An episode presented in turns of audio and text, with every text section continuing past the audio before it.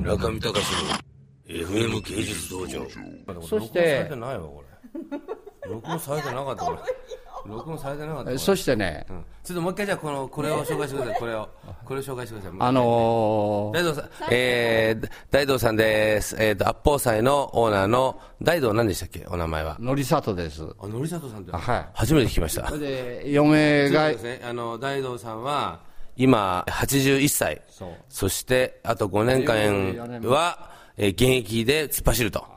そして、86歳になった暁には、天命を全うして、えー何するんですか天命を全うした後は。 86。うん何やるんですか死んだら。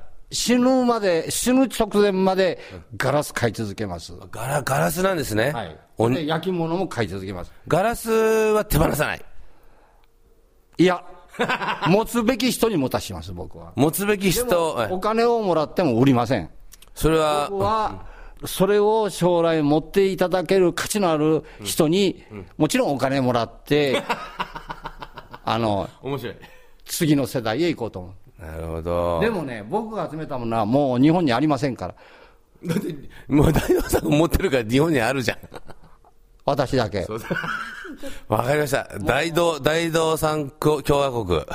日本ではない。治外保険の絶国対な家。いでしょうね、世界中に。ない。はい。あ私のガラスはね、あの、自慢するようですけど、日本の宝です。あ。